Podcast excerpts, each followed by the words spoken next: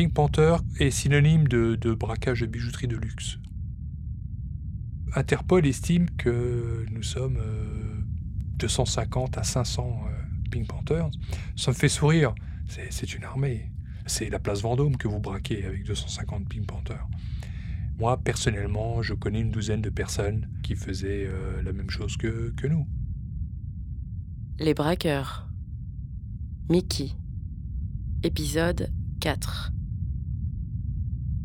Je n'ai jamais parlé de, de, Pink Panther. Jamais. J'ai vraiment l'impression de, de, de, donner euh, une part de moi euh, qui est enfouie quelque part. C'est une sorte de thérapie pour moi. Parce que je, je vais ouvrir certaines portes qui, euh, qui ont été closes, quoi, qui n'ont jamais même été entrouvertes. Les Pink Panthers, c'est un groupe à géométrie variable. C'est-à-dire, il n'y a pas de parrain qui est assis au sommet d'un trône euh, quelque part en Serbie et qui tire les ficelles de ces 250 à 500 personnes. Non. Les groupes sont indépendants euh, les uns des autres c'est une petite communauté. Hein. Forcément, euh, nous sommes tous au courant des braquages en parallèle des nôtres. Nous faisons attention à ne pas marcher sur les plates-bandes d'équipes parallèles. Alors pourquoi la géométrie variable? Parfois, eh bien, euh, certains membres se font arrêter, interpeller, un vide se crée, on fait rentrer d'un groupe parallèle ou etc. une autre personne que nous connaissons pour exécuter le braquage correctement. Qu'est-ce qui nous reliait Eh bien, euh, le fait que nous étions euh, généralement tous euh, serbes, et le point de revente et le système de revente. Les receleurs ne sont pas nombreux, ce sont principalement les mêmes receleurs pour, pour toutes ces équipes parallèles. En fait, moi j'en ai personnellement connu trois.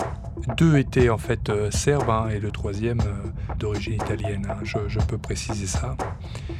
Les trois avaient le marché où ils écoulaient leur, euh, la grande partie de leurs marchandises se situait au Moyen-Orient. Principalement un pays en guerre depuis pas mal d'années, l'Irak. Il y avait d'autres marchés aussi, en l'occurrence la Russie. Euh, d'autres équipes volaient des voitures de, luxe un petit peu partout en Europe de l'Ouest. Voilà, il y avait des convois d'organiser donc des Balkans jusqu'en Irak. Ça s'organisait pas tous les jours hein, parce qu'il fallait que tous les, bons douaniers soient présents, etc., pour pouvoir faciliter euh, euh, le transit de, ces véhicules volés. Et donc, quand tout avait été organisé et que le convoi partait, eh bien, des bijoux partaient avec, principalement des montres, des montres de, de grande valeur qui partaient avec ces convois pour, pour alimenter les demandes en Irak. Alors en Irak, ces montres ont été revendues à une fois et demie le prix en bijouterie en Europe. Donc si une montre, une tourbillon valait 150 000 euros à Fred, en Irak, à Bagdad, elle valait 225 000. Nous étions capables, en fait, d'avoir les meilleurs taux sur le marché, si vous voulez. Sur la place de Paris, à l'époque, pour des bijoux volés, si vous aviez 10% euh, à la revente, c'était exceptionnel. Nous avions des, taux allant de 20 à 25%. Nous avions un système de recel euh, très compétitif. Comme mon ami euh, me propose de le rejoindre dans, cette activité. Il fait déjà partie euh, d'une équipe euh, de trois. Mon ami, qui est aujourd'hui éleveur de chèvres euh, en haute montagne, est un ancien athlète. J'étais adolescent quand je l'ai connu, lui aussi, hein, nous sommes de la même génération. Son père était dentiste et sa mère gynécologue. Donc vous voyez le, vous voyez le milieu. Hein. Mais bon, il y a eu cette période difficile en ex-Yougoslavie avec la guerre, etc.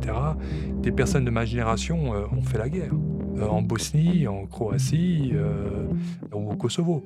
Ce n'est pas pour dire qu'ils sont militaires de carrière, mais voilà, ils sont retrouvés à un moment ou un autre en portant des armes. Faire la guerre et puis revenir à une vie normale, je pense que c'est quelque chose d'utopique. Hein. Ça, ça laisse des traces et ça vous change un bonhomme, je pense.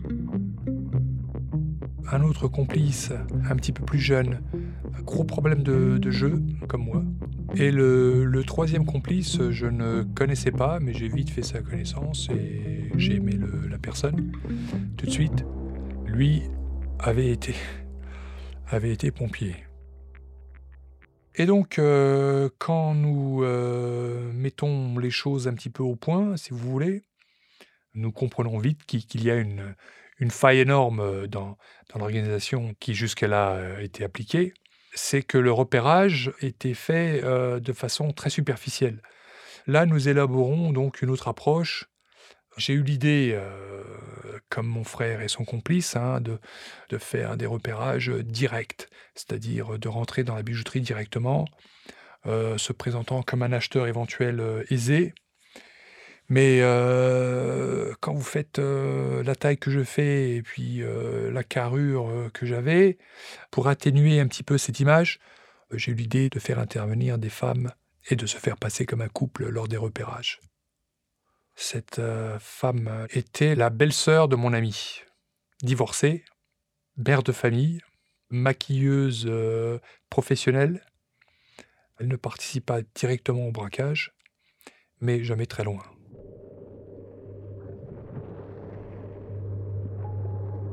Donc, euh, le reseller passe commande.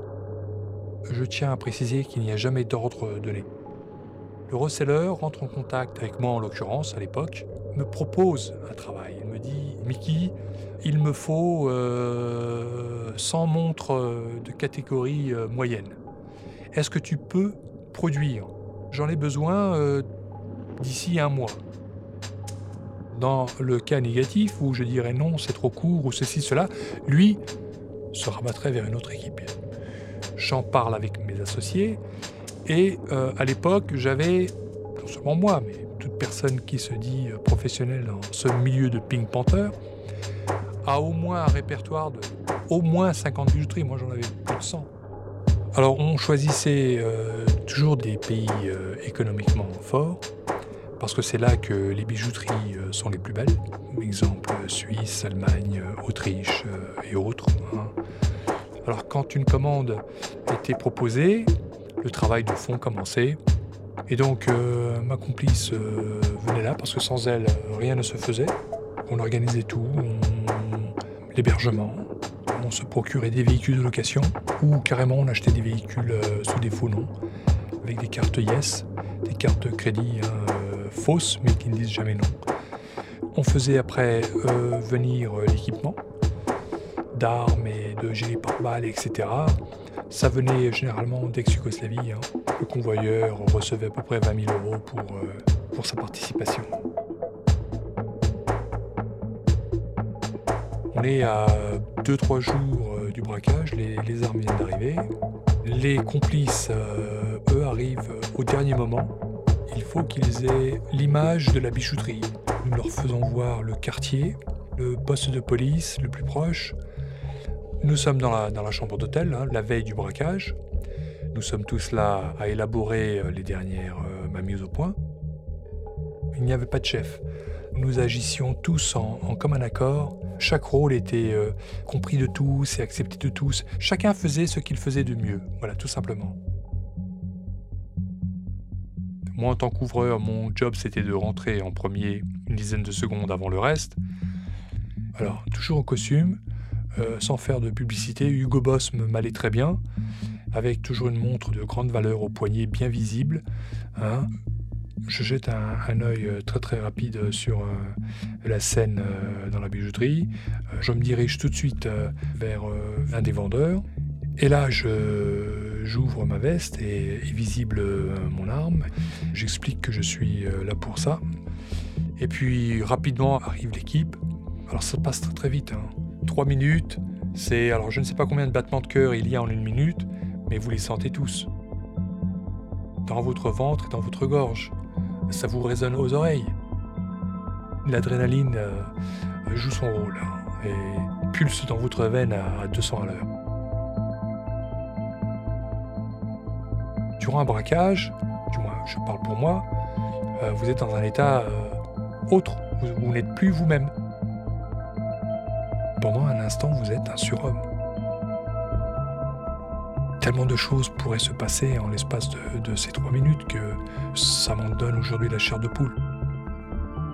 Mais à l'époque, non, tout était tellement organisé et j'avais l'impression qu'il n'y avait pas de marge d'erreur possible. Et donc les casseurs rentrent et sortent leur, euh, leur matériel, des brises-vitres. Hein, euh, chacun se dirige vers euh, sa ou ses vitrines. Ce sont des vitrines assez imposantes, plutôt costauds, donc il faut taper, il faut taper fort. C'est très bruyant, vous avez du verre qui vole un petit peu partout. Donc une fois qu'ils ont raflé toutes les marchandises, ils commencent à sortir les uns après les autres. Et le dernier, en sortant, me dit time.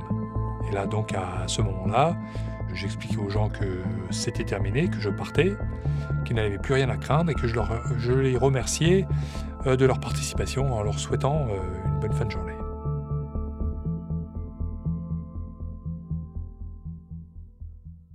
La caractéristique principale euh, du Pink Panther, c'est la violence en dernier recours. lors de, mes braquages, il n'y a jamais eu de, de coups portés J'en suis très fier. C'est ce qui me permettait, en fait, en tant que com, de me regarder dans la glace après les braquages. Je sortais de la bijouterie. Le but principal, c'était de, ficher le camp le plus vite possible du lieu du braquage. Moi, à ce stade-là, je finissais avec la complice dans ce véhicule et les sacs. Alors nous aussi, on allait également dans une autre ville ou village voisin, qu'importe, où nous avions euh, préalablement loué euh, une chambre. Et donc là, notre boulot, c'était de, faire un petit peu le détail de, ce qui avait été euh, dérobé et d'emballer toutes les montres, tous les bijoux. L'adrénaline commence à redescendre. Vous êtes conscient maintenant des risques que vous avez pris vous, euh, regardez ce, ce, tas de bijoux qui est sur le lit, euh, et alors, comment l'expliquer? Il y a une sorte de peur, on a risqué notre vie, notre peau, notre liberté, vous avez besoin de vous... C'est étrange comme sensation, mais la première fois que ça m'est arrivé, j'ai pris euh, cette femme dans mes bras, j'avais besoin de, sentir cette, cette présence. Et je l'ai embrassée, je l'ai embrassée, je me rappelle, je l'ai embrassée sur le front. Elle a répondu par un baiser sur les lèvres. Nous avons fait l'amour. C'était comme un besoin, c'est animal, je, dirais. C'est comme le besoin de ressentir que nous sommes normaux, que nous étions des gens, des gens euh, comme les autres. C'était la chose la plus réconfortante pour elle comme pour moi, à ce stade-là. J'aimerais préciser que ce n'étaient pas des relations euh, tenues par la suite, il n'y avait jamais de geste euh, aussi intime que le jour, le jour du braquage.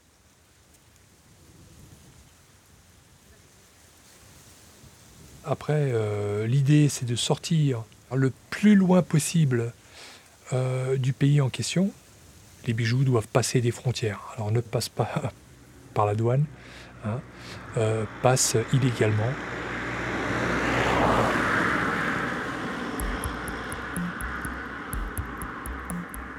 Alors tout ça est organisé par des équipes qui s'occupent que de ça. Un convoyeur arrive, c'est encore une fois un couple, papy, mamie, hein, bien, qui passaient partout. Hein. Leur but était de, se rapprocher au plus près de la, frontière, où une équipe, un passeur les attendait.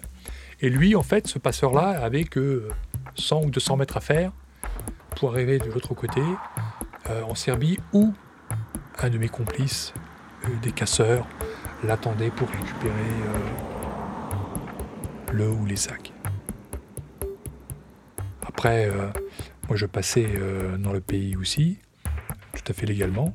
Donc là, l'équipe était reconstituée. En Serbie, on pouvait se permettre d'être tous ensemble. Un rendez-vous était pris rapidement avec le, le. Et voilà. Donc à partir de là, le boulot était terminé.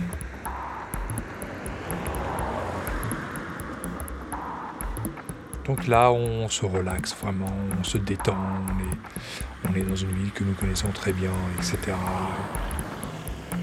Et un jour, un jour je me rappelle, nous nous retrouvons après un, braquage bien terminé, donc nous venons de, recevoir notre argent. Le selleur est content, tout le monde est content. Un de mes amis rencontre un membre d'une équipe parallèle. Ils se connaissent bien et l'invite, lui et, son équipe, à passer la soirée euh, avec nous dans un club euh, privé. Nous sommes allés directement euh, cette boîte de nuit avec, avec l'argent, dans un sac. Nous sommes tous armés pour éviter que des voleurs entreprenants s'en prennent aux voleurs. Ça picole, c'est festif, ça parle, ça braille, ça... Mon ami, et le son pote de l'autre équipe commence à se chamailler un peu parce qu'ils estimaient que cette affaire aurait dû être la leur. Il y avait eu un délai très court, donc c'était pas garanti que l'affaire se fasse. Le reseller a peut-être euh, diffusé euh, sa proposition un petit peu trop, trop rapidement euh, envers d'autres équipes. Donc je ne sais pas, ça ne m'intéressait pas. La situation commençait à s'envenimer. Ils en avaient déjà pas mal dans le, dans le pif, l'un comme l'autre c'était très très très macho, hein, très très très viril comme scène. Comment ces insultes Dans la langue serbe, euh, certaines insultes peuvent être plus blessantes que d'autres. Les armes étaient déjà visibles, etc. Ça, ça, ça pendouillait aux ceintures et tout ça. Là, j'ai un revolver sur moi, un 38 hein, en l'occurrence, un petit 38. Donc je sors ce revolver, je vide toutes les. Il y a 5 balles, je vide toutes les balles et j'en place une dans le barillet à nouveau, je ferme le barillet et je fais tourner le barillet et je le mets sur ma tempe et clac. Et je place mon revolver sur la table, juste en face de, de ce type. Et je dis, fais voir ou ferme ta gueule. L'atmosphère s'est figée. D'un coup, la tension est tombée. Le type qui braillait le plus fort quelques instants auparavant me fixe longuement et à un moment, détourne la tête et prend un verre et boit, et, c'était terminé. à partir de là, donc, euh, quelques heures euh, là, dans cette boîte. Et puis nous sommes allés chez, euh, chez un de mes complices, un de mes amis, hein, et nous faisions le partage à part égale butin.